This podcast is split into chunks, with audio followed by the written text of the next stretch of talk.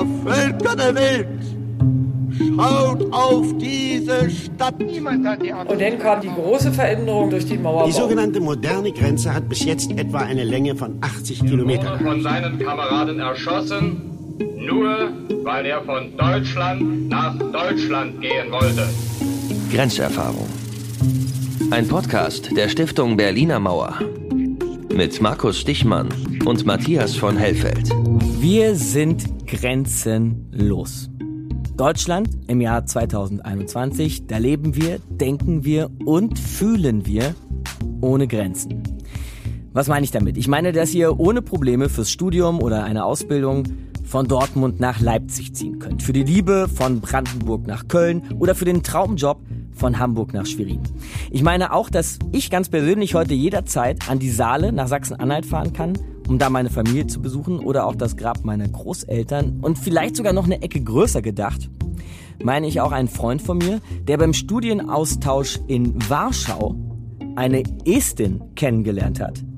Beide haben sich verliebt und gemeinsam eine Familie gegründet.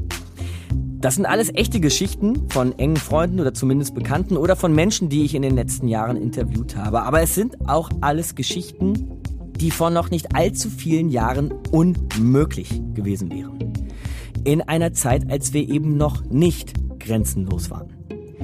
Ich weiß natürlich auch, dass es heute immer noch Grenzen zwischen uns gibt, die uns trennen, soziale, ökonomische, kulturelle, menschliche, aber wir erfahren hier nicht mehr tagtäglich eine Grenze, die unser ganzes Land und im gleichen Atemzug sogar ganz Europa durchtrennte. Streng bewacht und schwer befestigt mit Stacheldraht, Selbstschussanlagen und Landminen. Und wie im Brennglas konnte man sich das alles in Berlin anschauen, denn ein Teil der Stadt war eingeschlossen und vom Rest getrennt durch eine Mauer. Ihr hört Grenzerfahrung, den Podcast der Stiftung Berliner Mauer. Und in sechs Folgen werden wir uns mit dieser deutsch-deutschen Grenze befassen. Und natürlich, wie gesagt, im Brennglas mit der Berliner Mauer, die vor 60 Jahren gebaut wurde. Und dabei freue ich mich, dass mein Kollege, mein Freund und vor allem Historiker Matthias mit am Start ist. Matthias von Hellfeld, grüß dich, mein Lieber. Hi, mein Lieber. Und wir beginnen also heute hier mit der Gründung eines Staates, den es inzwischen nicht mehr gibt. Obwohl noch sehr viele von uns, wie ich zum Beispiel eben auch, in ihm geboren wurden, nämlich in der Deutschen Demokratischen Republik, sprich also in der DDR. Und ich formuliere jetzt mal ganz salopp, Matthias, das war nicht irgendwie irgendeine Staatsgründung, nein, das war ein Staat, der alles anders und alles besser machen wollte und sollte. Ja, das war ein anderer Staat, jedenfalls in Gedanken. Er sollte antifaschistisch sein, er sollte antikapitalistisch sein, er sollte sozusagen als Lehre aus der Geschichte des Dritten Reiches entstehen. Und bei dieser Entstehung wurde der Bundesrepublik als Gegenstück zu viele personale Kontinuität vorgeworfen. Also Lehrer und Beamte und Juristen, all das sei übernommen worden. Mhm. Und die DDR lehnte sich sehr stark an die Sowjetunion, sozusagen der große Bruder. Und der spielte natürlich bei der Gründung der Deutschen Demokratischen Republik eine große Rolle. Denn ihr, in Anführungsstrichen gesagt, Deutschland, also die frühere sowjetische Besatzungszone, die sollte auf gar keinen Fall mehr eine Bedrohung für die Sowjetunion sein. Und deswegen wurde die DDR ein ziemlich wichtiger Staat im Kalten Krieg an der direkten Grenze zum kapitalistischen Ausland. Die DDR war dann so etwas wie ein Pufferstaat mit Grenze zum politischen Gegner und dieser Pufferstaat wurde von der Sowjetunion natürlich besonders geschützt und gestärkt. Das war im Übrigen in der Bundesrepublik auch so ähnlich, denn denn im Kalkül des Westens war auch die Bundesrepublik ein solcher Pufferstaat. Aber an der Gründung der Bundesrepublik, da war einer der vier alliierten Siegermächte des Zweiten Weltkriegs, nämlich die Sowjetunion, nicht beteiligt. Und das war auch einer der Gründe, warum es immer wieder Krisen rund um Berlin gegeben hat, 1948 und 1949. Jetzt hast du gerade gesagt, man hat sich angelehnt in dieser jungen DDR, der Deutschen Demokratischen Republik, an den großen Bruder Sowjetunion. Es gab Rückendeckung aus Moskau, mehr als eine Rückendeckung, sollte man sagen. Darüber werden wir heute und insgesamt noch das ein oder andere Mal reden. Aber in der DDR selbst, da stand die SED über allem, die Sozialistische Einheitspartei Deutschlands. Wie regierte sie die DDR? Naja, man kann ganz einfach sagen, von oben nach unten. Also top-down würde man es heute moderner formulieren. Die Beschlüsse der Partei, die mussten umgesetzt werden. Sie waren absolut verbindlich. Das höchste Führungsgremium des Staates, das war das Politbüro des Zentralkomitees der Sozialistischen Einheitspartei Deutschlands. Mhm. Das waren 15, 20, 25 hochrangige Parteifunktionäre und mit dieser Einrichtung war die verfassungsmäßig garantierte, Zitat, führende Rolle der Partei in der DDR sichergestellt. Die Regierung der DDR, der Ministerrat nämlich, der musste die Beschlüsse des ZK schlicht und ergreifend umsetzen. Das heißt, die SED und das Politbüro des Zentralkomitees dieser Partei, das waren die entscheidenden Organe der DDR. Die SED übrigens, die war 1946 aus der Zwangsvereinigung von KPD und SPD entstanden. Von oben nach unten sagst du, Matthias. Aber wer stand denn da ganz oben? Also welcher Mensch, welche Person tatsächlich, welcher Politiker war das? Also in den ersten beiden Dekaden war die entscheidende Figur Walter Ulbricht. Der war in seinen jungen Jahren Sozialdemokrat. Dann wechselte er zur Kommunistischen Partei, die am 1. Januar 1919 gegründet wurde. Er war dann relativ schnell delegiert in die Komintern, also die Kommunistische Internationale. In der Zeit des Dritten Reiches musste er exilieren. Er floh nach Moskau. Dort erhielt er eine ziemlich starke Prägung, weil Stalin wachte über die Kommunisten, die aus allen Herren Ländern nach Moskau gekommen sind. In Moskau selber wurde die sogenannte Gruppe Ulbricht Ulbricht gegründet, die mhm. dann die Gründung der DDR sozusagen beauftragt bekam. Er selber als Person, er wird beschrieben als bürokratisch, manchmal als herrisch, oft als stur und starr und er hält an dem Programm, das da heißt Aufbau des Sozialismus um jeden Preis fest. Er hält nicht nur um jeden Preis dran fest, er setzt es auch um jeden Preis um. Ja, das hat er wirklich gemacht und zwar alles unter der Regie Stalins, der auch in anderen osteuropäischen Ländern, die unter seinem Einfluss waren, genau diese Reformen durchgeführt hat. Zum Beispiel 1945, 46 die Bodenreform, also eine entschädigungslose Enteignung von Großgrundbesitzern, Kriegsverbrechern des Zweiten Weltkriegs oder NSDAP-Mitgliedern. Manche von ihnen wurden in spezielle Lager interniert und alles, was über 100 Hektar groß war, wurde enteignet und vergemeinschaftet. Und das Land, das vergemeinschaftet wurde, ging an Neubauern, an Landlose oder Kleinpächter und zwar zur vererbbaren Nutzung. Und dann gab es allerdings zwei Probleme ab Anfang der 50er Jahre. Die Bodenreform hatte Höfe geschaffen, die zu klein waren und die Neubauern waren oft unerfahrene Städte. Also wuchs der Druck, sich zusammenzuschließen. Anfangs geschah das freiwillig mit Anreizen, wie zum Beispiel gemeinsame Maschinennutzung. Später kam dann Druck, Diskriminierung und auch Repression dazu. Viele Bauern, das kann man sich ja gut vorstellen, die resignierten, andere wollten das nicht, andere trieb es in den Selbstmord und viele verließen die DDR und zwar vor 1961, also vor dem Mauerbau. In Westberlin angekommen, erklärten einige der Geflohenen der neuen deutschen Wochenschau ihre Beweggründe. Ich war zehn Jahre in der Landwirtschaft als, als Bauer und musste dann in LPG wegen Ablieferungsschwierigkeiten. Ging in der LPG, war nachher schwarz angesehen, weil ich immer viel kritisiert habe. Die allgemeine Stimmung in der Landwirtschaft ist sehr mies. Man will die Bauern sozusagen missbrauchen für ihre Arbeit, die sie bisher getan haben. Ich befürchte noch, dass noch mehr zukommen. Ja, da werden auch noch mehr zukommen. Jetzt kommen die Gärtner ran, noch die Friseure und die Bäcker und zuletzt kommen noch die Hausbesitzer ran. Ähnlich wurde auch in vielen Großbetrieben außerhalb der Landwirtschaft verfahren. Okay, und dann kommen wir jetzt zum großen Schauplatz, auch dem großen Schauplatz unseres Podcasts, nämlich zu Berlin. Berlin war, genau wie ganz Deutschland, nach dem Zweiten Weltkrieg in vier Besatzungszonen aufgeteilt worden. In Berlin waren es Sektoren, ein französischer Sektor, ein britischer, ein amerikanischer und eben ein sowjetischer. Nur lag Berlin selbst, die ganze Stadt, ja, mitten in der ostdeutschen sowjetischen Besatzungszone, umringt von Brandenburg, wenn man so will. Und da wird uns jetzt schnell klar, Matthias, dass die alte Hauptstadt eine ganz besondere Rolle gespielt haben muss. Also man kann wirklich sagen, das ist eine überragende Rolle. Sie wird einerseits zum Symbol des Kalten Krieges und andererseits zum Symbol für den Zusammenhalt auch der westlichen Alliierten.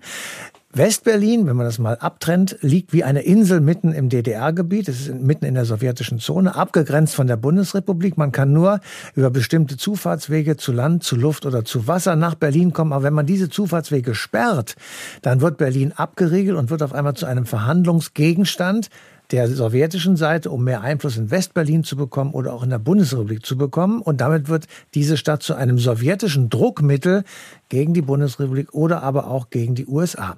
Westberlin hatte zudem kein eigenes Hinterland. Es hatte kaum eine eigene Industrie, also war es abhängig von der Unterstützung von außen oder, wenn man es eben andersrum sagt, abhängig von äußerem Druck, der auf diese Stadt ausgeübt wurde. Aber gleichzeitig war diese Stadt natürlich sozial, historisch und auch durch persönliche Bindungen, durch die Familien und ökonomisch eine gemeinsame Stadt, obwohl eben in einen östlichen und drei westliche Sektoren aufgeteilt. Aber Westberlin war so etwas wie ein Fremdkörper auf DDR-Gebiet und es wurde eben zu einem Hauptaustragungsort des Kalten Krieges. Kalter Krieg ist so ein Begriff, den hast du jetzt schon zweimal verwendet, den kennen wir sicher irgendwie auch alle, haben ihn mehr oder weniger parat, aber ich finde, die Schleife geben wir uns nochmal. Was war der Kalte Krieg? Naja, man kann vielleicht sagen, es war so etwas wie der Kampf der Systeme. Auf der einen Seite Kapitalismus, der freie Westen, die Demokratie, der Parlamentarismus. Und auf der anderen Seite der Sozialismus oder der Kommunismus, der Ostblock, die Einparteienstaaten oder die Unfreiheit. Und diese Auseinandersetzung wurde auf der ganzen Welt ausgetragen. Es gab Stellvertreterkriege in Indochina, in Asien, in Afrika, aber eben auch die Konfrontation in Berlin. Auf der einen Seite stand die sehr mächtige Sowjetunion und auf der anderen Seite standen die sehr mächtigen USA. Die Vereinigten Staaten aber hatten schon Atomwaffen und sie fühlten sich deshalb überlegen und sie mussten gleichzeitig auf sehr starke antikommunistische Strömungen in ihrem eigenen Staat Rücksicht nehmen und das mussten eben die Präsidenten auch in Politik umgießen. Ich finde, dass man manchmal vergisst, dass ja alle gemeinsam, Osten wie Westen, gemeinsam noch im Zweiten Weltkrieg die Alliierten waren gegen Deutschland, aber die Konfrontation ging dann eigentlich direkt los kaum war der Zweite Weltkrieg beendet worden. Ja, das stimmt. Man kann sagen, wenn der eine Krieg zu Ende ist, beginnt sofort der nächste. Der eine war heiß, der andere war kalt. Ab 1946 kennen wir sehr viele internationale Konflikte und ab 1948 eben auch um Berlin herum Konflikte. Ich will mal ein paar nennen. Währungsreform 20. Juni 1948 in den drei westlichen Zonen mhm. und die Antwort der östlichen Zone, also der Sowjetunion, die dahinter steht, war die Blockade Berlins vom 24. Juni 1948 bis zum 12. Mai 1949. Und da kam nochmal der ganze Zorn der sowjetischen Führung hervor, an der Gründung eines westdeutschen Separatstaates eben nicht beteiligt gewesen zu sein, sondern diese Gründung wurde 1948 in London beschlossen. Dort trafen sich die drei westlichen Alliierten plus die Benelux-Staaten als direkte Nachbarn des neuen westdeutschen Staates. Und diese Staaten geben jetzt dem Ministerpräsidenten der Westzone den Auftrag, einen demokratischen Staat zu gründen. Und dagegen richtet sich vor allem natürlich auch die Blockade, die dann eben mit der Währungsunion beginnt. Westberlin muss nun von der Luft aus versorgt werden. Das ist die berühmte alliierte Luftbrücke. Mhm. Und wenn man sich diesen Tatbestand vor Augen führt, dann kann man eigentlich sagen, dass da schon die Teilung vorgenommen worden ist und die doppelte Staatsgründung, die dann 1949 erfolgt, ist dann eben auch ein Ergebnis dieses Kalten Krieges. Aus den beiden deutschen Staaten, die 1949 gegründet werden, wurden fortan Frontstaaten im Kalten Krieg mit einer gemeinsamen Grenze. Und das macht die besondere Brisanz aus. Und um genau diese Grenze geht es in Grenzerfahrung, dem Podcast der Stiftung Berliner Mauer.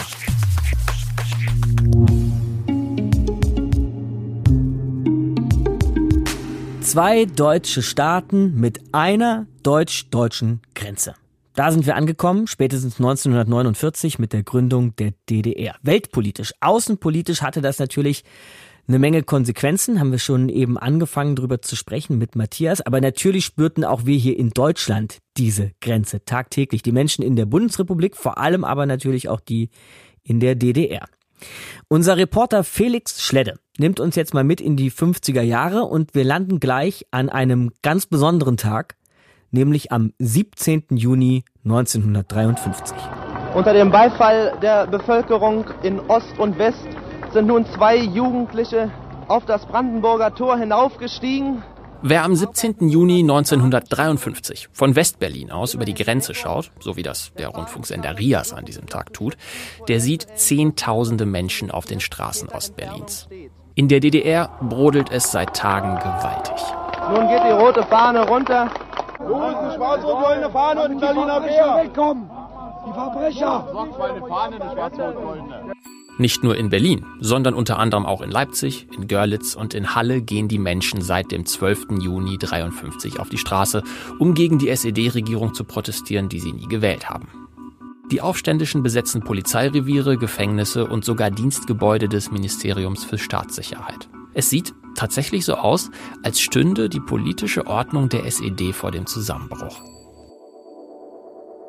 Und jedenfalls dann kamen die russischen Panzer-Spähwagen und im Laufe des Vormittags, wie ich von äh, Augenzeugen gehört habe, sind schon zwei Tote zu beklagen gewesen. Haben Sie das von jemandem gehört, der selber ja, gesehen hat oder hat jawohl. sich das nur so rumgesprochen? Nein, von einem Bauarbeiter, also was mein äh, Stiefvater sozusagen ist, der hat es selbst gesehen. Und der Arbeiter, der war vollkommen zerfahren, also das heißt, der Kopf war vollkommen breit gefahren. Am Ende unterdrücken sowjetische Panzer den Aufstand und die SED kommt noch einmal mit dem Schrecken davon. Das ändert aber nichts daran, dass der Aufstand die Probleme der noch jungen DDR gezeigt hat. Erstens ist sie abhängig von der Unterstützung durch die Sowjetunion, ohne deren Soldaten die SED die Macht verloren hätte. Zweitens wurde ihre Regierung von niemandem gewählt und hat deshalb nicht genug Rückhalt in der Bevölkerung. Nicht einmal bei den Arbeitern, deren Interessen die SED angeblich vertritt. Und das heißt, dass die Deutsche Demokratische Republik ein gewaltiges Souveränitätsproblem hat. Das wird noch verstärkt durch den Alleinvertretungsanspruch der Bundesrepublik Deutschland, die die DDR nicht anerkennt. Überhaupt ist der Westen ein Stachel in der Seite der DDR. Mit West-Berlin existiert ein Außenposten der Westalliierten mitten im Land. Zwar hat die DDR ihre Grenzen zur Bundesrepublik bereits in den frühen 50ern umfänglich mit Grenzbefestigungen abgesichert, aber der Übergang von Ost nach West-Berlin ist nach wie vor offen. Der RIAS berichtet von hier über den Aufstand. Fast eine halbe Million Menschen pendeln täglich über die Grenze zur Arbeit oder um sich zu besuchen. Und Berlin ist für die Bürgerinnen und Bürger der DDR auch das Tor zum Westen. Dorthin fliehen sie in den 50ern vermehrt über die offene Grenze. Das ist auch nicht im Sinne der Bundesrepublik, die zu dieser Zeit selbst noch sehr stark mit Kriegsfolgelasten zu kämpfen hat. Aber sie nutzt diese Entwicklung für Propaganda und nennt es Abstimmung mit den Füßen.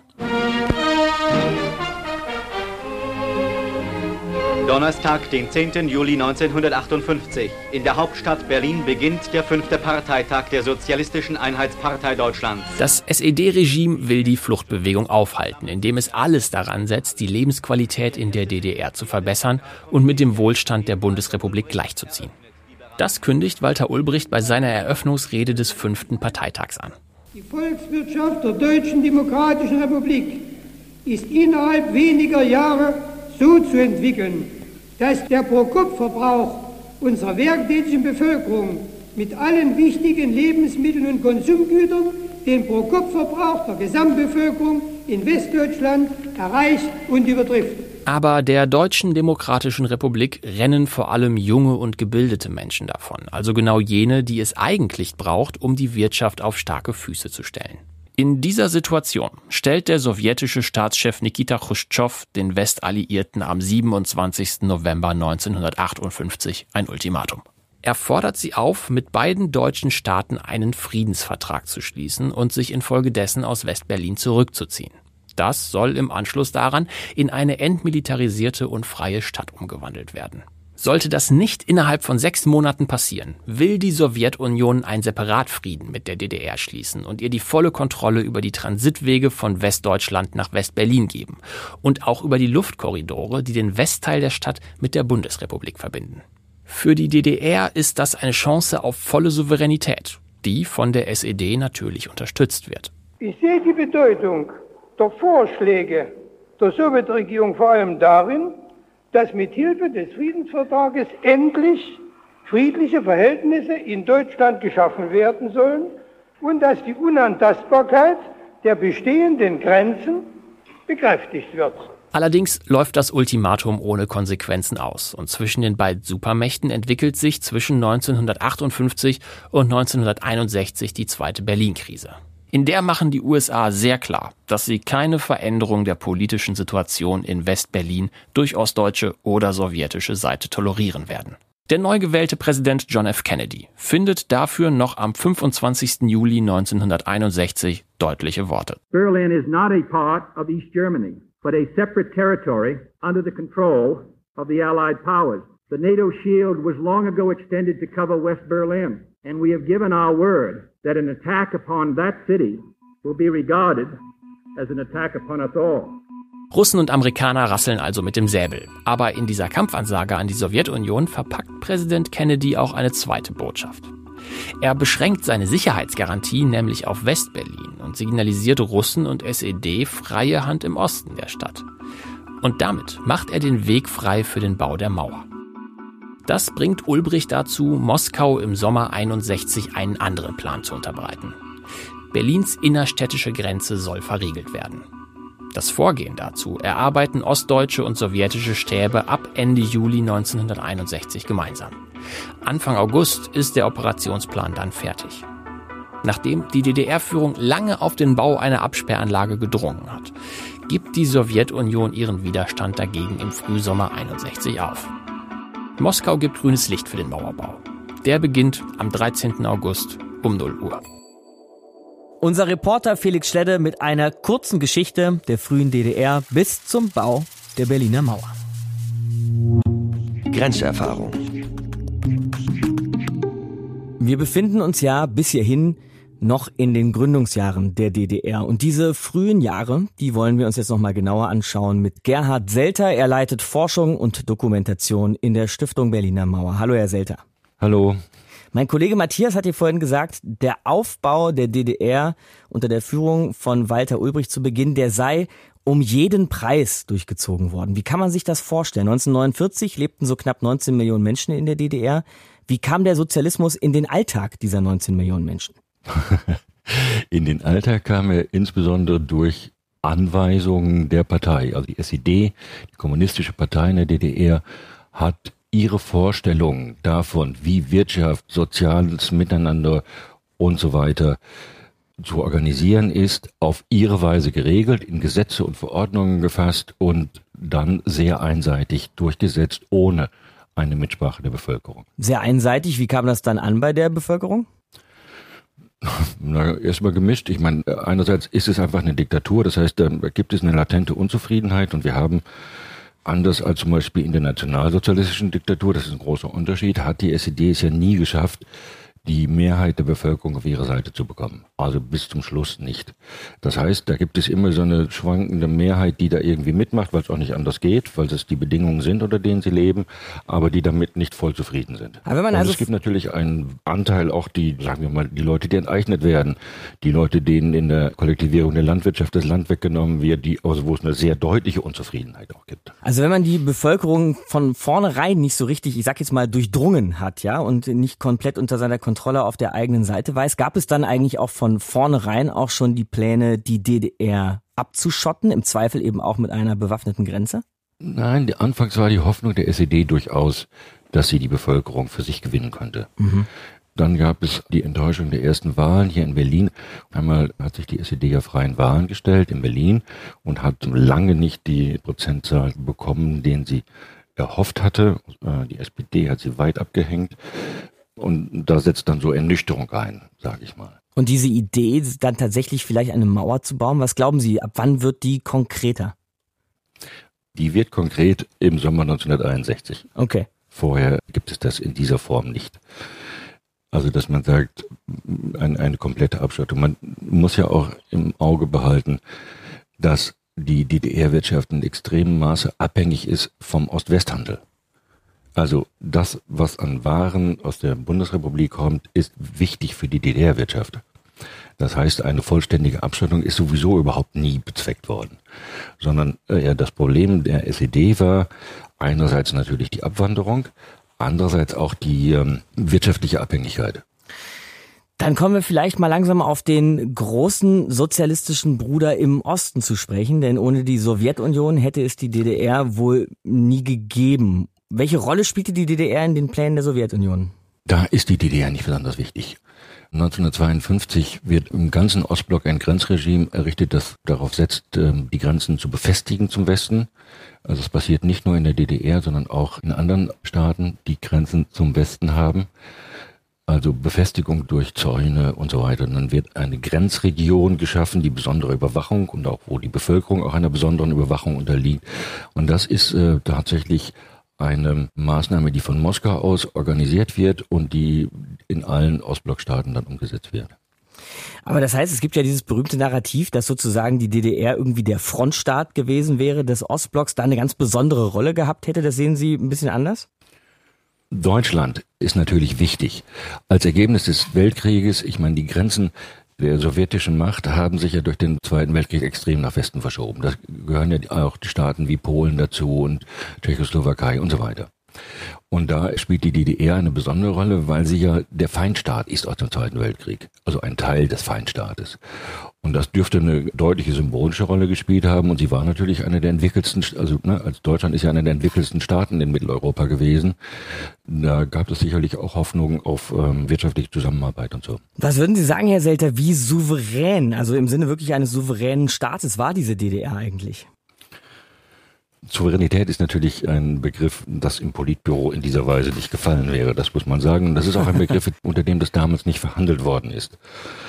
Aber die SED war in der DDR in ihrer Machtausübung, so muss man das vielleicht am besten sagen, erheblich eingeschränkt. Das gibt so fünf wesentliche Punkte. Erstens hing sie natürlich von der Kommunistischen Partei der Sowjetunion deutlich ab, durch die sie ja überhaupt erst an die Macht gekommen war, von deren militärische Macht auch sie einfach abhing. Also ohne die hätten sie sich nicht so lange halten können. Und mit denen sie auch die Politik, ihre eigene Politik in Grundlinien abstimmen musste. Zweitens war die DDR nur von den Staaten des Ostblocks als Staat anerkannt. Also die Bundesregierung, aber auch die ganzen Westmächte, für die existierte die DDR einfach gar nicht. Daraus leitete die Bundesregierung dann ja auch den Anspruch ab, auch die Bevölkerung der DDR zu repräsentieren und zu vertreten. Ist ja ganz wichtig auch der, für die Zeit. Und drittens gab es in diesem Zusammenhang auch die Bevölkerung, die Menschen in der DDR hatten automatisch die bundesdeutsche Staatsbürgerschaft durch diesen Alleinvertretungsanspruch. Das heißt, Flüchtlinge aus der DDR mussten, anders als heutige Zuwanderer, gar nicht erst eingebürgert werden. Die hatten mhm. sofort ihren Pass und ihren Ausweis bekommen und galten sofort als Staatsbürger mit allen Rechten und Pflichten. Das ist übrigens auch einer der Gründe, weshalb die Fluchtbewegung aus der DDR sehr viel größer ist als die aus anderen Ostblockstaaten. Ich meine, da war es ja sowohl was wirtschaftliche Aspekte als auch was Freiheitsrechte angeht, sah es da ja nicht besser aus. Aber trotzdem haben wir aus der DDR sehr viel mehr Flüchtlinge, die nach Westen gehen. Und das hängt damit zusammen, dass das Ankommen im Westen für die sehr viel einfacher war. Viertens gehört dazu, territoriale Einschränkung der Souveränität als Ergebnis einfach des Zweiten Weltkrieges. Mhm. Das heißt, wir haben diese drei Transitstrecken. Wir haben die als Normalbürger wahrgenommen als Möglichkeiten von Bundesrepublik nach Berlin und umgekehrt zu fahren. Ja. Aber eigentlich, ja, das ist so, das, deshalb nennen wir die auch Transitstrecken. Ja. Aber eigentlich waren das ja mal Zufahrtswege für die drei Westmächte nach Westberlin. Das heißt, auf dem Gebiet der DDR bewegten sich fremde und wenn man so will, feindliche Truppen ohne dass die DDR ihnen das erlaubt hat, aus eigenem Recht. Mhm, das ja. ist natürlich eine erhebliche Einschränkung von Souveränität. Und keine territoriale Souveränität, die braucht man, glaube ich, in der Politikwissenschaft, um sich als Staat bezeichnen zu dürfen, wenn ich mich da nicht irre. Ne? Ja, das ist tatsächlich eine, eine erhebliche Einschränkung. Mhm. Und dann, das ist allerdings auf eine Entscheidung der SED zurückzuführen, sie haben ihre Hauptstadt, nämlich Ostberlin, dort eingerichtet, wo ihnen das Territorium gar nicht gehört hat. Also Ostberlin ist ja eigentlich die Jure, ne, rechtlich, mhm. unter der, der Verwaltung der vier Mächte. Ja. Auch Ostberlin. Mhm. So, das heißt, die haben Hauptstadt da gebaut, wo sie, was ihnen gar nicht gehört. Das hat auch Konsequenzen gehabt. Das heißt, zum Beispiel durften die ja bis in die 60er Jahre hinein kein Militär, kein eigenes Militär in ihrer Hauptstadt stationieren. Wenn Sie das so beschreiben, Herr Selter, kommt mir ein Begriff, ein moderner politischer Begriff in den Kopf, nämlich der des Failed State. Also da fehlt zum Teil territoriale Souveränität, politisch kaum souverän. Würden Sie sagen, die DDR war von vornherein sowas wie ein Failed State, um diesen modernen Begriff zu verwenden? Das ist vielleicht ein bisschen zu stark, aber es war auf jeden Fall ein schwacher Staat. Wir haben dann ja, wenn ich nochmal in die spätere Zeit kurz vorgreifen darf, aber auch vorher schon, also Militär an der Grenze gegen die eigene Bevölkerung einzusetzen. Das macht eigentlich nur ein schwacher Staat. Dieser Komplex, was Sie genannt haben, Failed State, was ich schwacher Staat genannt habe, diese ganzen Souveränitätsprobleme, die gehören tatsächlich zu wirklich komplexen Motiven der SED für den Mauerbau.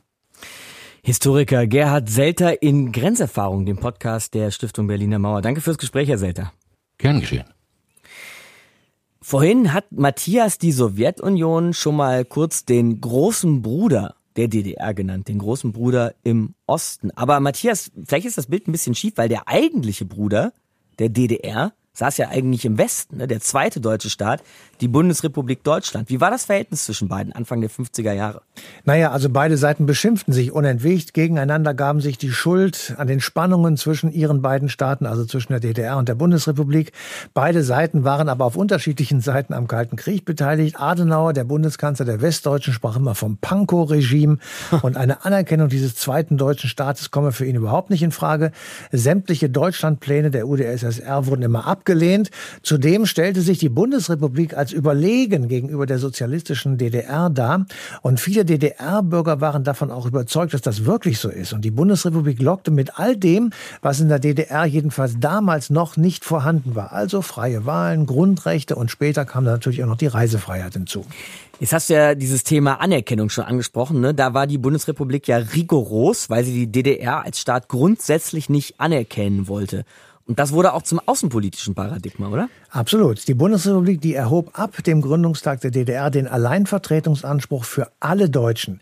Und damit delegitimierte Bonn die DDR und stellte deren Souveränität in Frage, weil, und das war die Begründung, die DDR-Regierung eben nicht vom eigenen Volk gewählt oder legitimiert worden sei, währenddessen in der Bundesrepublik freie Wahlen eben eine Regierung hervorgebracht hätten. 1952 beispielsweise lehnte die Bundesregierung eine Stalin Note ab, die davor sah, eine deutsche Wiedervereinigung zu machen, wenn gleichzeitig das neue gesamte Deutschland neutral wäre. 1954 proklamierte dann die DDR von sich aus die Souveränität und der Bundestag in Bonn, der stimmte nun erneut einstimmig für den Alleinvertretungsanspruch und das wurde noch einmal dokumentiert.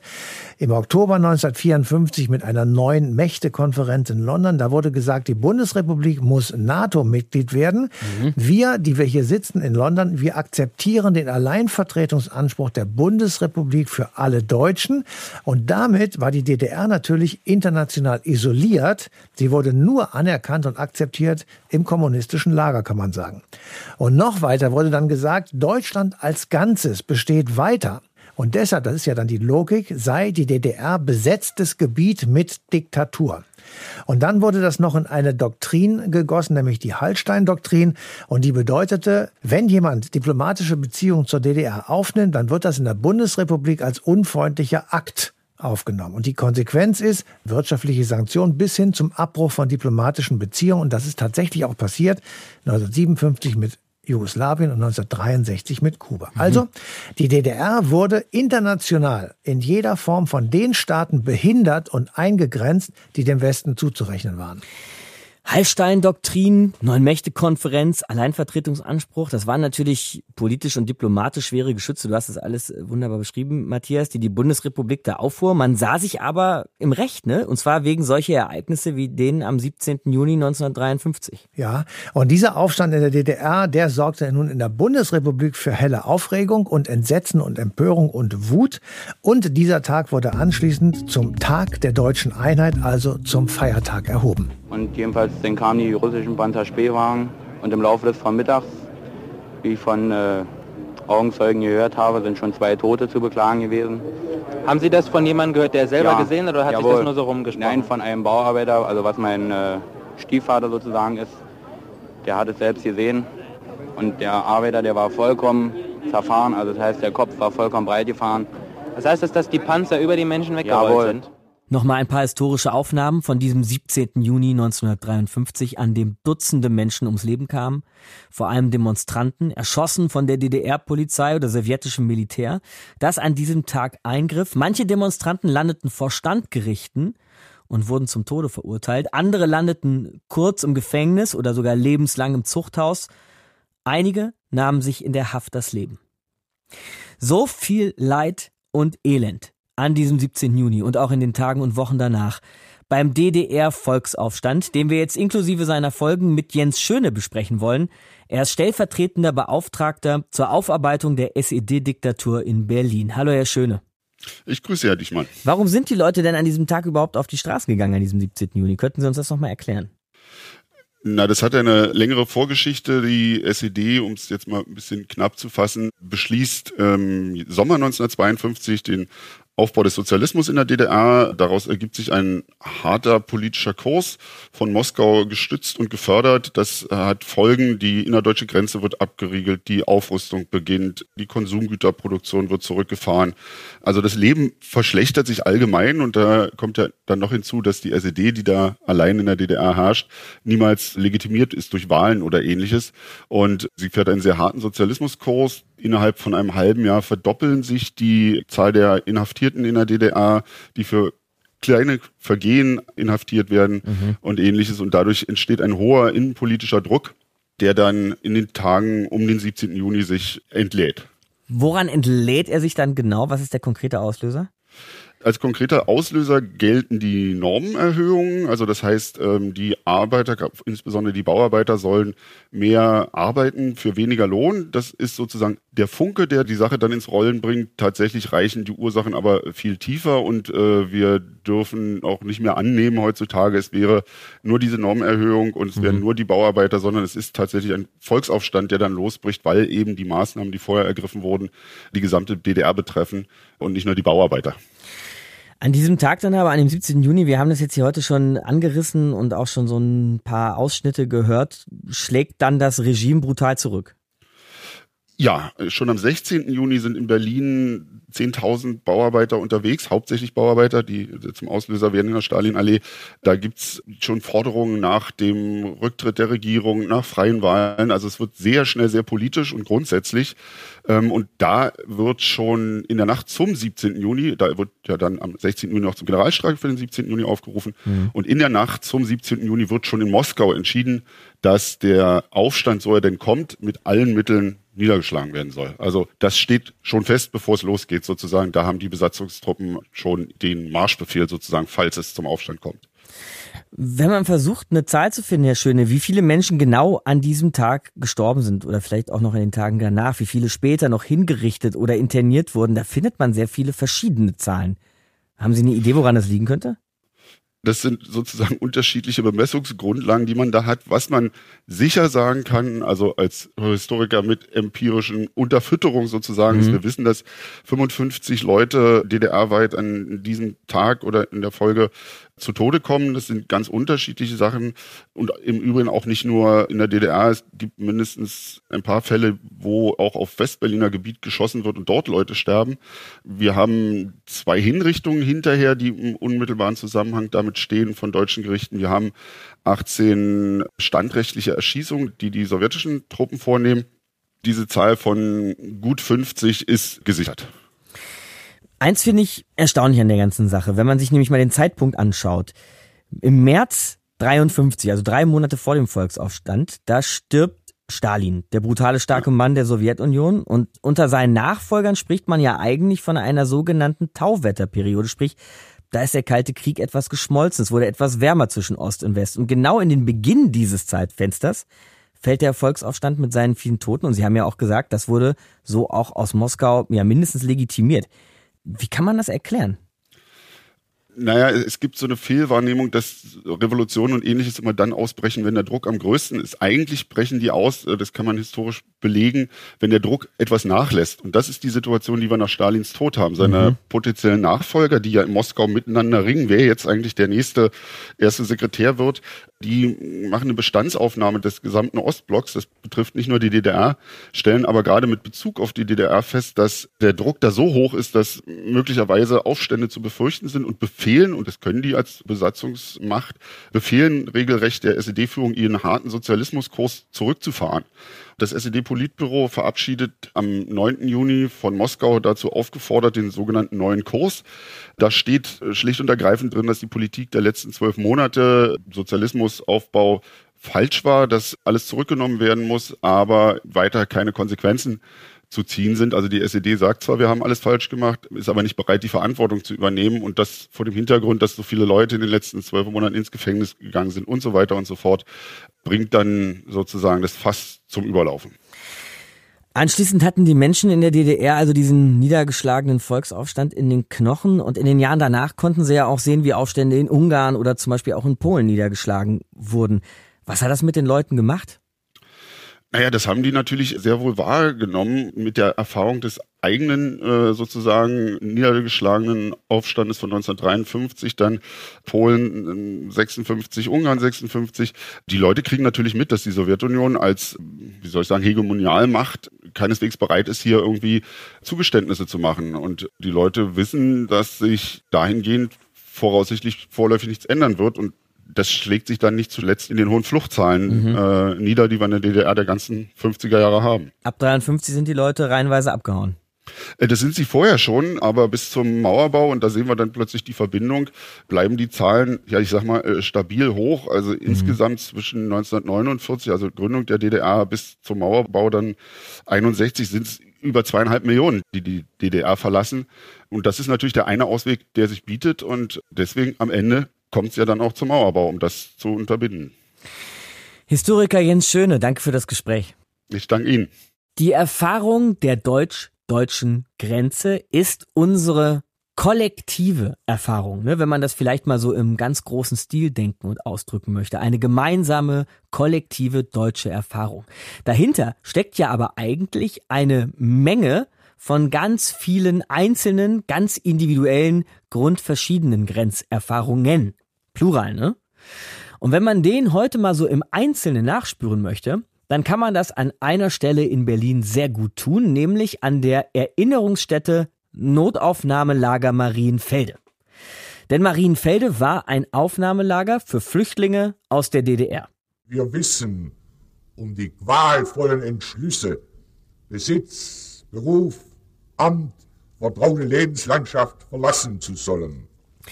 Das war Theodor Heuss, der erste Präsident der Bundesrepublik am 14. April 1953 bei der Einweihung des Aufnahmelagers Marienfelde. Tausende Flüchtlinge kamen hier jeden Monat an, flohen aus der DDR nach Westberlin, mussten sich hier in Marienfelde dann erst einmal registrieren lassen, bekamen Klamotten und was zu essen und manche hatten auch hier ihr erstes westdeutsches Bett, wenn auch nur ein Bett auf Zeit. Das war vor fast 70 Jahren und heute ist Marienfelde tatsächlich immer noch ein Ort, an dem Geflüchtete empfangen werden, aber eben auch ein Erinnerungsort. Unsere Reporterin Grit Eggerichs schaut für uns vorbei. Ja, Markus, ich stehe hier vor dem historischen Eingang in das Notaufnahmelager Marienfelde und wir stehen tatsächlich gerade Menschen, die hier ankommen, die Koffer dabei haben, die offenbar auf der Flucht waren und jetzt hier Aufnahme finden, denn dieses äh, Gebäude oder sagen wir diese ganze Siedlung hier, die 1953 eingeweiht wurde, die funktioniert in Teilen auch heute noch als Aufnahmestation für Geflüchtete. Heute ist das eben so, dass man zur einen Tür ins Aufnahme- und Übergangswohnheim kommt und nur wenige Meter daneben geht es zum Erinnerungsort Notaufnahmelager Marienfelde und da gehe ich jetzt rein. Hier gibt es eine Ausstellung, die zeigt, warum Menschen geflohen sind damals wie sie in Marienfelde ankamen und wie ihr Leben im vermeintlich goldenen Westen dann weiterging. Und jetzt sehe ich hier vor mir schon Dorothea Rosenstiel stehen. Nicht ganz zufällig, wir sind verabredet. Hallo, Frau Rosenstiel. Hallo. Sie sind ja damals auch aus der DDR, ich sag mal salopp, abgehauen. Aber so lustig war das damals nicht, oder? Nein. Das war ja kurz vor Ihrem 19. Geburtstag, dass Sie geflohen sind, ja. oder? Ja, genau. Einen Tag davor. Und äh, in der Woche sind, ist die ganze Familie an verschiedenen Tagen gegangen. Und wir haben uns dann alle in Westberlin wieder getroffen. Mein Vater war Ende 50 und der musste alles aufgeben meine Eltern mussten alles aufgeben. Wir haben die Wohnung abgeschlossen und sind gegangen. Wissen Sie noch, was Sie damals dabei hatten? Ich hatte dabei ähm, meinen Lieblingsschmuck und ich hatte meine ganzen Zeugnisse dabei, denn das war wichtig. Und sonst hatten Sie nur die Klamotten, ja. die Sie am Leib ja. trugen, wie ja. man so schön sagt. Ja, ja, nur das. Mhm. Sie sind ja heute das erste Mal hier in, ja. an diesem Erinnerungsort, ja. obwohl Sie damals tatsächlich hier angekommen sind auch, oder? Nachdem Sie geflohen sind. Man musste ja, wenn man also in den Westen geflohen war, musste man sich ja hier melden. Vor allen Dingen, man musste im Grunde erzählen äh, über seinen Weg und warum man gekommen ist. Und dann wurde, was mir aufgefallen ist, man wurde auch gefragt, wie die Nachbarn waren wo man gewohnt hat, ob es da Leute gegeben hat, die vielleicht mh, hm, politisch nicht ganz, ganz waren. Also genau darüber musste man im Grunde Auskunft geben, auch über das Haus, das weiß ich noch. Hatten Sie das Gefühl, dass es da auch um Spionage ging? Ja. Also ich denke, man wollte, man wollte wissen, wen man vor sich hatte. Denn es sind ja eine ganze Menge Leute geflohen und da konnte man ja nicht wissen, warum sind die gekommen? Wollen die vielleicht als Spione hier weiterleben? Okay. Wusste man ja nicht. Wie war das denn? Also haben Sie der DDR oder auch dem Prenzlauer Berg in Ostberlin die eine oder andere Träne nachgeweint oder war das einfach nur die Erleichterung, dass Sie jetzt hier waren? Ich meine, Sie haben ja auch Freundinnen und Freunde zurückgelassen und Ihre Sachen und so weiter. Also ich habe, ähm, ich habe es sehr bedauert, dass, dass, ich die dass wir die Wohnung aufgegeben haben. Aber es war so ein Druck und sie waren im Grunde so froh, dass sie weg waren. Und ich habe aber zu meinen Freundinnen Kontakt gehabt. Wir haben uns geschrieben. Und als das Vier-Mächte-Abkommen 1971 genau. im Zuge der neuen Ostpolitik von Willy Brandt, genau. ne? also Wandel durch Annäherung und so. Von da an durfte ich in Ostberlin Besuche machen. Die erste Fahrt war sehr aufregend. Das glaube ich. Hatten Sie Beklemmung? Wie war das? Angst. Ich, ich hatte echt Angst, muss ich ganz ehrlich sagen. Aber es war okay. Wollen Sie es nochmal sagen, das S-Wort? Schiss. so, dann gehen wir mal raus. Hier wirkt es schon gar nicht mehr so museal, sondern sehr belebt. Auf dem Sportplatz ist was los. Einer muss schon humpeln vom Platz. Das sind heute die modernen Flüchtlinge in Anführungszeichen. Ne? Denn damals war das hier alles nicht so. Da waren die Leute eigentlich immer ganz schnell bemüht, hier wegzukommen. Und ich glaube, die leben heute länger hier, oder? Die leben heute bis zu zwei Jahren hier, habe ich gehört. Das liegt auch daran, weil es so schwierig ist, eine Wohnung zu finden. In der Tat. Das war damals, denke ich, auch schon schwierig. Aber ich konnte mir keine Wohnung leisten. Ich war ja im Studentenheim und meine Eltern sind ja weggezogen und mein Bruder. Damals war ja der Krieg erst 15 Jahre ja. vorbei, so ungefähr. Die ja. Stadt lag immer noch an vielen Stellen in Trümmern. Viele Menschen, auch hier im Westen, waren arbeitslos, hatten selber nichts zu beißen. Wie war denn damals so die Willkommenskultur? Ich habe keine Animositäten gemerkt. Nie. Sie wurden auch nie als Zoni Nein, oder sonst irgendwie beschimpft. Nein, das war 61 war das nicht so. Und ich fühlte mich ja hier jetzt auch irgendwo nicht dass ich in irgendein Ausland gekommen war. Genau, und das ist ja womöglich ja. auch ein Unterschied zu den Leuten, die jetzt hier ah. im Moment wir sehen. Also wir könnten jetzt wahrscheinlich nicht so einfach ins Gespräch kommen, weil viele von denen vielleicht gerade erst angekommen sind und eine völlig andere Sprache sprechen. Genau. Und das war ja im Grunde bei den Flüchtlingen aus der DDR war das ja nicht der Fall. Und die haben also hier relativ schnell Fuß gefasst. Dorothea Rosenstiel ist inzwischen 78. Sie ist pensionierte Lehrerin und soviel ich weiß, sind Sie ehrenamtlich aktiv, oder? Ja. Wir hatten äh, nach 2015 haben wir uns zusammengesetzt in zwei Gemeinden und haben gesagt, wir müssen etwas tun. Und dann haben wir uns zusammengesetzt, waren viele Le Lehrerinnen dabei und haben gesagt, wir machen Deutsch. Es war alles sehr improvisiert, aber es hat Spaß gemacht. Und fangen Sie das jetzt wieder an? Ja. Ja. Warum ist Ihnen das wichtig, das zu machen? Hat das mit Ihrer eigenen Geschichte zu tun? Ich, ich müsste das mal bei mir im Hirn nachforschen. Es kann durchaus sein, dass ich das Gefühl habe, ich möchte gerne haben, dass die Leute hier ankommen. Dankeschön. Okay. Danke. Danke dir, Grit. Grit Eggerichs war das für uns an der Erinnerungsstätte Notaufnahmelager Marienfelde.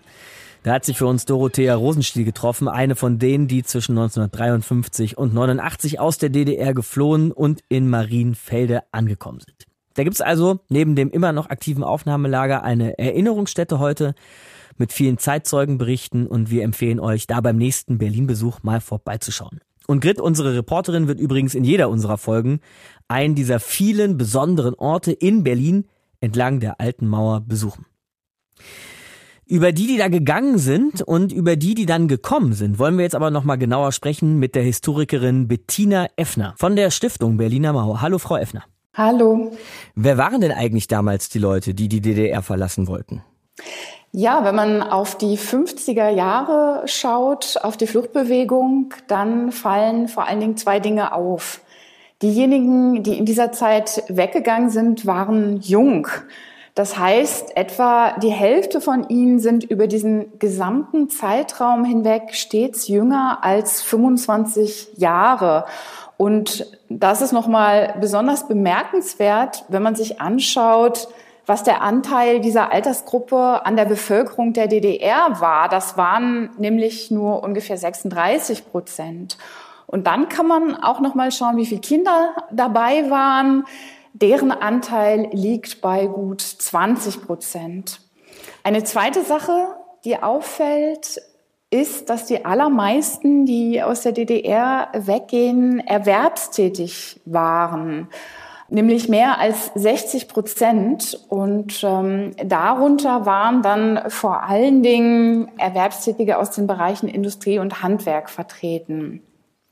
Also ich fasse mal zusammen, jung, erwerbstätig, Industrie und Handwerk klingt, als wären sie auch gut ausgebildet gewesen dementsprechend. War das so eine Art ja, heute würde man sagen Brain Drain, also gingen da wirklich junge, gut ausgebildete, clevere Leute, die die DDR verlassen haben? Ja, im Großen und Ganzen kann man das so sagen. Also da sticht einem nämlich noch etwas ins Auge.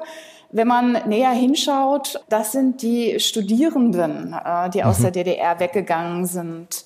Deren Anteil sieht erstmal gering aus, also ein Prozent der Flüchtlinge. Allerdings ist es auch da wieder so, in der DDR machte deren Anteil nur 0,4 Prozent aus. Also das waren eben doch relativ gesehen viele. Und man kann auch noch die Abiturienten und die in der DDR abgelehnten Studierenden, Studierwilligen mit hinzunehmen, dann sind das noch mal mehr. Also das klingt ja so, als würde da die ganze junge Elite oder zukünftige Elite quasi des Landes gehen. Wie konnte die DDR das wegstecken damals? Konnte sie es überhaupt wegstecken, ist ja eigentlich die Frage. Ja, also mittel- und langfristig tatsächlich schlecht. Das war ja, wenn man sich das anschaut, ganz offenkundig ein großer Verlust an Wissen, an Arbeitskraft und an Zukunftspotenzial. Und man kann sagen, in der ersten Hälfte der 50er Jahre schlug das noch nicht so durch. Also da konnte die DDR das noch ein bisschen ausgleichen, weil es auch so eine Art versteckter Arbeitslosigkeit gab. Also es gab sozusagen unrentable Arbeitskräfte, die dann umgelenkt werden konnten und ähm, diese Lücken, die das Riss auffangen konnten.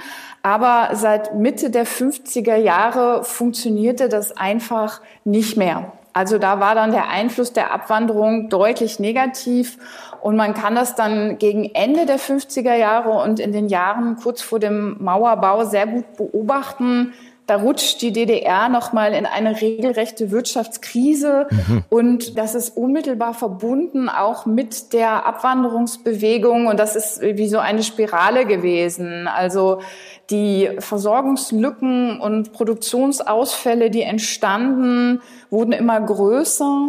Die Betriebe fingen auch an zu konkurrieren um ihre Arbeitskräfte. Die versuchten die natürlich zu halten. Also am Betrieb und auch in der DDR versuchten bessere Löhne zu zahlen. Und gleichzeitig enttäuschte aber auch die Politik, die Wirtschaftspolitik der Regierung, weil das Warenangebot einfach nicht besser wurde. Das waren Versprechungen gewesen, die konnten nicht eingehalten werden. Und so gingen immer mehr Leute, die das einfach auch beobachteten, dass mit der Wirtschaft funktioniert nicht. Und ähm, wie gesagt, was schlimmerte sich wechselseitig. Das war vielleicht der eine Impuls. Es funktioniert wirtschaftlich nicht richtig im Land. Wir haben ja vorhin ja aber auch schon über ja, diese heftigen, tragischen, sicherlich auch traumatischen Ereignisse gesprochen. Vom 17. Juni 53, der Volksaufstand. Ist die Zahl der Fliehenden anschließend nach oben geschnellt oder hat der vielleicht überhaupt gar keine Auswirkungen darauf gehabt? Ja, 1953 der Volksaufstand, also dieser Zeitpunkt markiert einen Höhepunkt in den Fluchtzahlen tatsächlich. In diesem Jahr 53 gehen ja mehr als 330.000 Menschen. Das ist wirklich eine Zäsur auch mhm. äh, gewesen. Danach wird es interessanterweise erstmal ein wenig weniger, weil sich die DDR-Regierung auch genötigt sah, auch von der Besatzungsmacht äh, Sowjetunion genötigt wurde, ja, zu reagieren und Zugeständnisse zu machen. Und das bedeutete mit dem neuen Kurs, dass eine Art Liberalisierung kurzzeitig einsetzte und dass bestimmte Gruppen, also zum Beispiel gläubige Christen in der DDR oder auch Selbstständige, dass ähm, von ihnen der Druck etwas weggenommen wurde und einige ihre Abwanderungsüberlegungen auch aufschoben. Das heißt, die Zahl geht erstmal runter. Das hielt aber nicht lange. Also auch dieses Entgegenkommen, diese Zugeständnisse ließen wieder nach. Die SED blieb nicht bei dieser Politik und so gingen die Zahlen dann ab 55 wieder nach oben. Aber das heißt ja, dass die Obrigkeit, dass die SED das alles ganz genau beobachtet hat. Wie haben die denn eigentlich die Flüchtlinge beschrieben oder wie hat er vielleicht auch Staatspropaganda angesetzt? Wie hat die Partei das alles beobachtet und eingeordnet? Auch da gibt es einen interessanten Wechsel. Also es war nicht so, dass die SED von Anfang an, und damit meine ich jetzt die Jahre nach dem Zweiten Weltkrieg oder auch die Anfangsjahre der DDR, dass sie immer gesagt hätte, die Fluchtbewegung ist ein Riesenproblem, ist unser Hauptproblem, wir müssen dagegen vorgehen. Am Anfang war es eher so, dass die Wahrnehmung war, die Leute, die durch weggehen, bringen uns auch eine soziale Entlastung.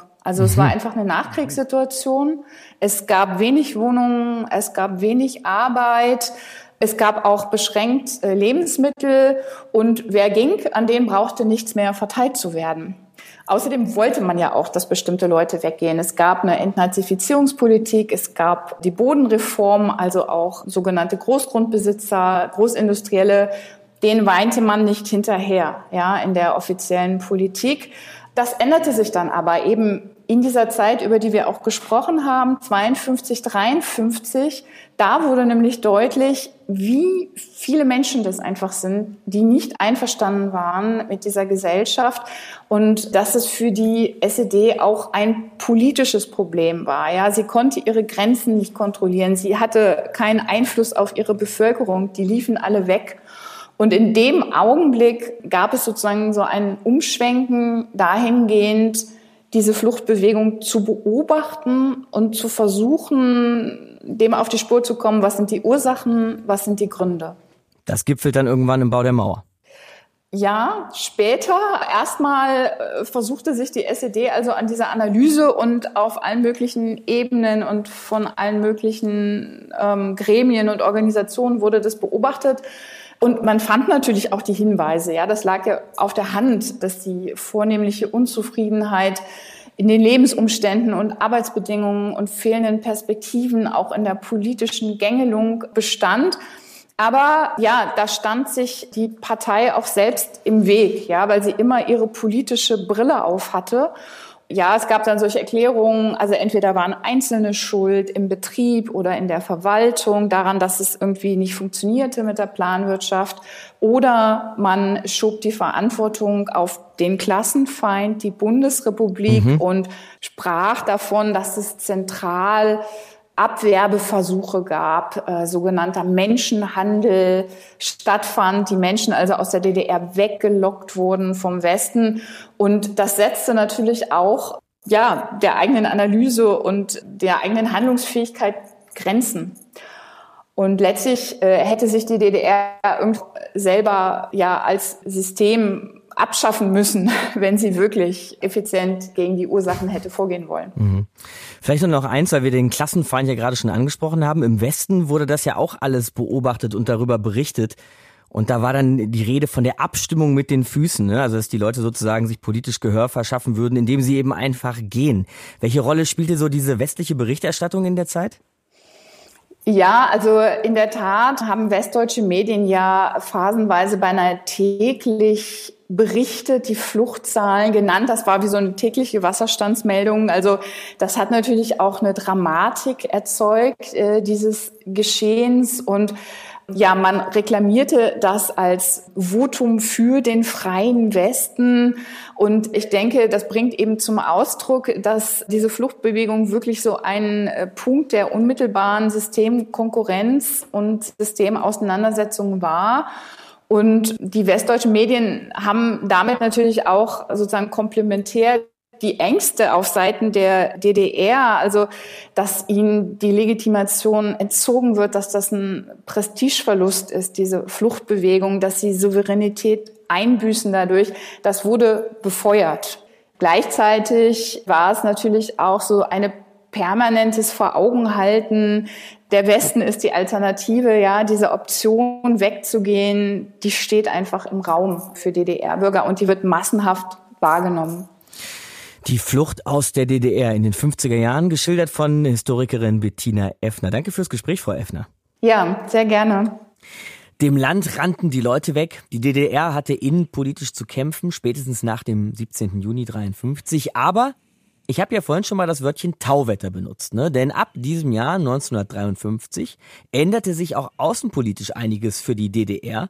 In der Sowjetunion nämlich war Stalin verstorben. Und nach langem Machtkampf wird dann ein Mann namens Nikita Khrushchev sein Nachfolger. Matthias wieder bei mir im Studio. Wie stellte der sich, also Khrushchev, die Welt vor?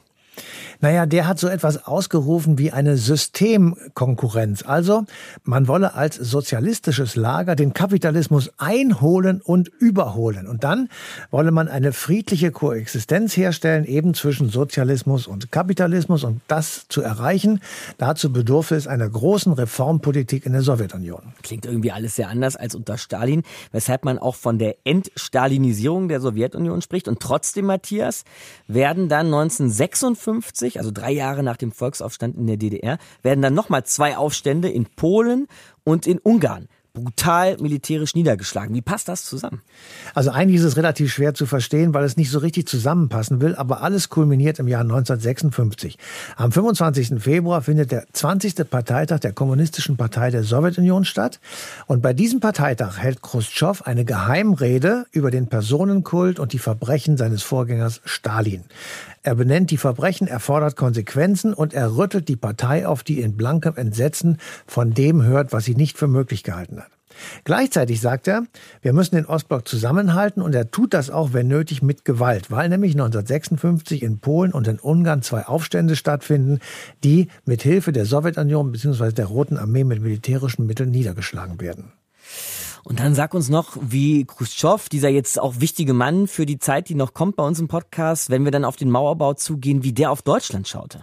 Also er wollte, wie viele andere Staatschefs natürlich auch, den Einfluss der UdSSR ausbauen auf der ganzen Welt, aber insbesondere auch in Deutschland. Und er hatte so eine Vorstellung von drei Ländern in Deutschland, die DDR, das ist klar, dann eine freie Stadt Berlin und eben die Bundesrepublik Deutschland. Mhm. Er hätte aber auch akzeptiert einen einheitlichen deutschen sozialistischen Staat, der dann aber keinem der beiden Militärbündnisse hätte angehören dürfen. Und am allerliebsten, das war das Hauptziel, hätte er die Vereinigten Staaten von Amerika vom europäischen Kontinent gerne verdrängt.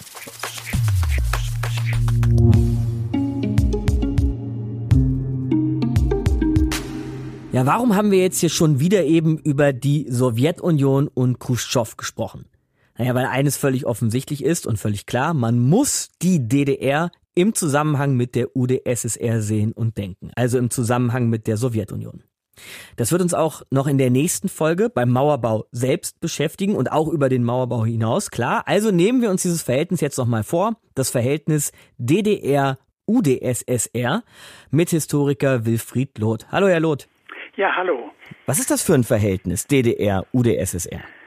Die DDR war das ungeliebte Kind von Moskau. Aha. Die DDR war das Ergebnis der Auseinandersetzungen um die Friedensordnung nach dem Zweiten Weltkrieg. Aber eigentlich hatte die sowjetische Führung nicht vor, einen separaten kommunistischen Staat im Ostteil des besiegten Deutschlands zu errichten. Aha. Die Sowjetunion wollte zwei Dinge bei Kriegsende, und zwar sehr nachvollziehbare Dinge. Erstens Deutschland die Deutschen kontrollieren. Und zwar gemeinsam mit den westlichen Siegermächten. Denn mhm. man hatte ja erlebt, dass man nur gemeinsam das nationalsozialistische Imperium besiegen konnte, nicht allein. Und zweitens, sie wollte materielle Unterstützung, sie wollte Reparationen, insbesondere auch Reparationen aus dem deutschen Westen, wo mit dem Ruhrgebiet ja der Kern der deutschen Industriemacht gelegen hatte. Es gibt noch ein drittes Motiv für die sowjetische Politik, das ist stärker ideologisch. bestimmt. Die sowjetische Führung wollte verhindern, das deutsche Wirtschafts- und Militärpotenzial, das ja gewaltig gewesen war, jetzt Teil eines amerikanischen Imperiums wird einer Übermacht der USA und einer dauerhaften Festsetzung der amerikanischen Imperialisten mitten in Europa. Mhm. Aber wie hatte sich die Sowjetunion das denn dann vorgestellt oder vorstellen wollen, wenn es keinen eigenen sozialistischen deutschen Staat hätte geben sollen? Es ging um einen Friedensvertrag, den die vier Siegermächte vereinbaren sollten. Mhm. Die Deutschen sollten nachher in der einen oder anderen Form zustimmen. In diesem Friedensvertrag hätten die Reparationsverpflichtungen festgelegt werden sollen es hätte festgelegt werden sollen, äh, was an militärischer Rüstung möglich oder nicht möglich ist für die Deutschen und es hätte eine demokratische Ordnung oder volksdemokratische Ordnung für die Deutschen festgelegt werden sollten. Hier ist eine gewisse Grauzone, weil man nicht so genau weiß, was die sowjetische Seite unter einer demokratischen Ordnung verstand. Es war aber auf jeden Fall etwas, was zwischen Westmächten und Sowjetmacht hätte vereinbart werden müssen. Und dann wäre ganz Deutschland letztlich wie ein Puffer zwischen den Systemen gewesen? Ja. ja. Mhm. Dafür gab es dann, als sich die Blockbildung in Europa verfestigt hat, als die NATO gegründet worden war 1949 und der Zugriff der Moskauer Zentrale auf die osteuropäischen Satellitenstaaten stärker geworden war, den Begriff und die Vorstellung der Neutralisierung. Das heißt, Neutralisierung hätte bedeutet Abzug der Besatzungstruppen sowohl aus den westlichen Besatzungszonen und nachher aus der Bundesrepublik als auch aus der sowjetischen Besatzungszone und Verpflichtung einer deutschen Regierung auf einen neutralen Status, also das Verbot der NATO beizutreten, auch das Verbot, einem östlichen Bündnis beizutreten. Aber mhm. da ging es der Sowjetführung um das Verbot äh, der NATO beizutreten. Offensichtlich kam es natürlich alles anders, Herr Loth. Ähm, wie stand denn dann eben die Führung in Moskau, die sowjetische Führung, zur Führung in Berlin, zum Beispiel zu Walter Ulbricht? Also es gab in den ganzen Nachkriegsjahren latente Spannungen zwischen der Führung der deutschen Kommunisten und dann der SED um Walter Ulbricht auf der einen Seite und der Moskauer Führung auf der anderen Seite, weil die Motive, die Interessen der deutschen Kommunisten doch anders gelagert waren. Für Ulbricht ging es darum, die Revolution, die 1918 gescheitert war und zu Beginn der Weimarer Republik nicht zum Zuge kam, jetzt endlich nachzuholen. Also es ging tatsächlich um die sozialistische Revolution in Deutschland. Und wenn das nicht möglich war in Gesamtdeutschland, weil in den westlichen Besatzungszonen die Westmächte alles kontrollierten, dann sollte diese Revolution zumindest in der östlichen Besatzungszone stattfinden, in der Hoffnung, dass sie dann früher oder später auf die westlichen Besatzungszonen übergreifen würde. Das ist ein ganz anderes Denken als das, was in Moskau praktiziert wurde. Mhm. Hier geht es um äh, kommunistische Revolutionsvorstellungen. In Moskau ging es um sowjetische Interessenpolitik, Machtpolitik. Wie passte denn in diese sowjetische Interessenpolitik, Machtpolitik der Plan einer Mauer? Eigentlich gar nicht. Mhm. Oder auf jeden Fall nicht in erster Linie. Der Plan der Mauer ist ja diskutiert worden auf äh, Seiten der SED-Führung schon äh, vor Mitte der 50er Jahre, 1954 äh, taucht das schon mal in Dokumenten und Gesprächen auf. Ernsthaft verfolgt und gegenüber der Moskauer Führung verlangt wurde das seit dem Sommer 1958 und zwar, weil man in Ostberlin Banco sah, dass der Westen für die eigene Bevölkerung doch sehr attraktiv war. Jeden Monat äh, verließen um die 10.000 Menschen die DDR, und zwar über die offene Sektorengrenze in Berlin. Westberlin war auch ein Schaufenster des Wirtschaftswunders für die, die ostdeutsche Bevölkerung. Außerdem gab es von Westberlin aus vielfältige Möglichkeiten, auch ähm, in die Zivilgesellschaft der DDR hinein Einfluss zu nehmen. Äh, mit all dem sah Ulbricht nicht nur den weiteren Aufbau des Sozialismus äh, gefährdet, sondern auch letztlich die Herrschaft der SED und dem musste dringend ein Riegel vorgeschoben worden in Form einer Abriegelung der Sektorengrenze um West-Berlin. Das hat er zum ersten Mal im Sommer 1958 von der Moskauer Führung verlangt. Mhm. Moskauer Führung heißt unterdessen Nikita Khrushchev genau. als die führende Persönlichkeit im, im Moskauer Machtzentrum. Im äh, Frühjahr 1960 hat er es äh, ganz dringend gemacht. Das war jetzt über zwei Jahre nichts äh, passiert. Und Khrushchev hatte auf die Forderung von Ulbricht reagiert mit dem Plan, einen Friedensvertrag mit beiden deutschen Staaten jetzt abzuschließen, der bedeutet hätte, dass die Westmächte über den Zugang nach äh, Westberlin in Zukunft mit der DDR hätten verhandeln müssen. Das heißt, die Kontrolle der Sektorengrenze wäre in die Hand der SED-Führung gekommen oder der DDR-Regierung. Darüber ist lange verhandelt worden, aber die Westmächte haben dem letztlich nicht zugestimmt, weil unterdessen der Exodus der DDR-Bevölkerung immer weiter ging, hat äh, Ulbricht dann im März 1961 diese Forderung ganz dringend gemacht, hat davor gewarnt, dass die Amerikaner schon Atomwaffen in Westberlin stationiert hätten, was natürlich Quatsch war, und dass sie aktiv einen Aufstand in der DDR vorbereiten würden. Es gibt diese Formulierung Ulbrichts Mauer. Würden Sie das auch so sagen? War das Ulbrichts Mauer, die Mauer? Ganz eindeutig. Also das war nicht in Khrushchevs Interesse. Er hat auch, als Ulbricht im Frühjahr 1961 seine Forderung so dringend gemacht hat, zunächst überhaupt nicht zugestimmt.